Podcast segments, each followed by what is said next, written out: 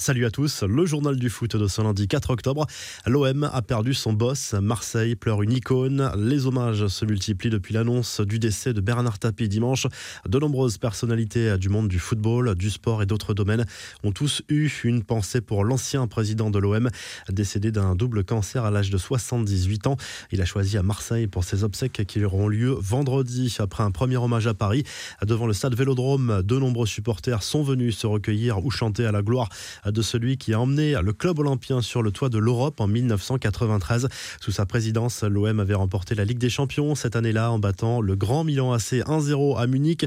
Victoire qui a fait naître la célèbre phrase à jamais les premiers qui rend si les supporters marseillais. Le début de saison chaotique de Neymar se confirme lors de la défaite à Rennes dimanche 2-0. Le Brésilien a été très décevant et ce n'est pas la première fois qu'il est transparent depuis le début de la saison en championnat. La star du PSG était clairement à côté de ses pompes au Park, toujours pas au point physiquement, maladroit techniquement et incapable de faire des différences en un contre un. Neymar inquiète les supporters du PSG. Cela se vérifie en statistiques avec un seul but au compteur sur penalty et deux passes décisives cette saison. Son faible rendement interroge en France mais aussi au Brésil où UOL Esporté s'inquiète du pire début de saison de la carrière de la star. Neymar lui a choisi de réagir avec philosophie en publiant une photo de son tatouage au niveau du cou dans lequel il est écrit tout passe en réponse aux critiques actuelles. Avant ce match, les joueurs du PSG n'avaient pas pu prendre l'avion pour rejoindre Rennes en raison des conditions météo. Certains sont partis en voiture, d'autres en minibus. C'est notamment le cas de Kylian Mbappé et Ashraf Hakimi, partis en voiture. Des vidéos et photos les montrant dans une supérette de trappe ont d'ailleurs beaucoup circulé sur les réseaux sociaux. Un petit tour d'Europe des principaux résultats des grands championnats européens. D'abord ce chaud derby entre l'AS Saint-Etienne et l'Olympique lyonnais. Les deux équipes se sont quittées sur un match nul, un but partout dimanche soir en clôture de la 9 journée de Ligue 1.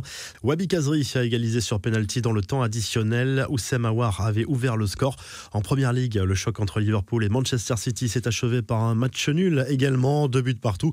Très gros match à Anfield. Foden et De Bruyne ont répondu à Salah et Mané. C'est Chelsea qui a pris les commandes du championnat anglais. En Bundesliga, défaite surprise du Bayern Munich, battu 2 buts 1 à domicile par Francfort. C'est la première défaite de la saison pour le club bavarois qui reste malgré tout en tête du championnat allemand grâce à une meilleure différence de but que le Bayer Leverkusen. Dortmund et Fribourg sont juste derrière à un point. On parlera de l'Italie et de l'Espagne en revue de presse à la fin de ce journal du foot. Quelques infos à Mercato. Le journal Sport fait le point sur le prochain Mercato hivernal du Barça avec deux joueurs qui pourraient mettre les voiles. Le club catalan va tenter de vendre ses deux internationaux français Samuel Umtiti et Clément Langlais en janvier. Les deux n'entrent plus dans les plans de Ronald Koeman. De son côté, le Mondo Deportivo parle des potentielles arrivées cet hiver. Le Barça envisage de se positionner sur le meneur de jeu de Leipzig, Dani Olmo, et l'attaquant de Manchester City, Raheem Sterling.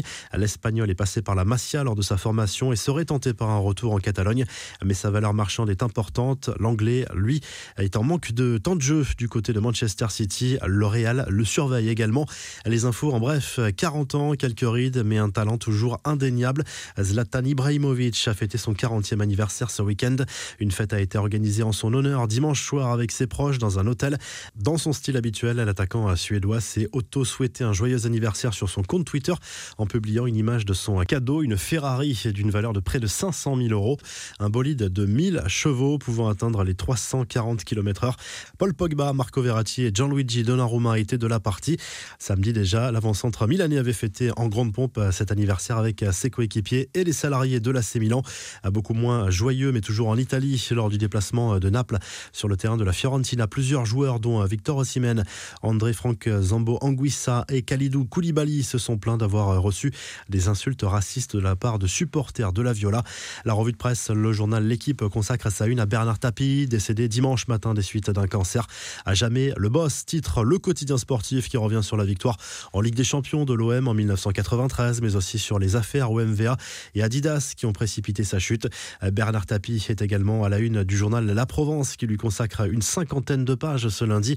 Adieu Boss titre le quotidien régional qui avait été racheté par l'homme d'affaires. Emmanuel Macron rend un bel hommage à Tapi dans le journal. La détresse de Karim Benzema à la une du journal AS. Semaine catastrophique pour le Real Madrid, battu dimanche sur la pelouse de l'Espagnol Barcelone de Buzyn. Malgré un nouveau but de Karim Benzema, c'est la deuxième défaite de la semaine pour les Merengues, déjà battus en Ligue des Champions par le shérif Tiraspol.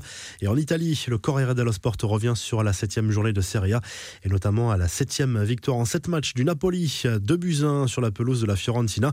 Le club napolitain a deux points d'avance sur l'AC Milan qui s'est imposé 3 buts à 2 sur le terrain de l'Atalanta Bergame.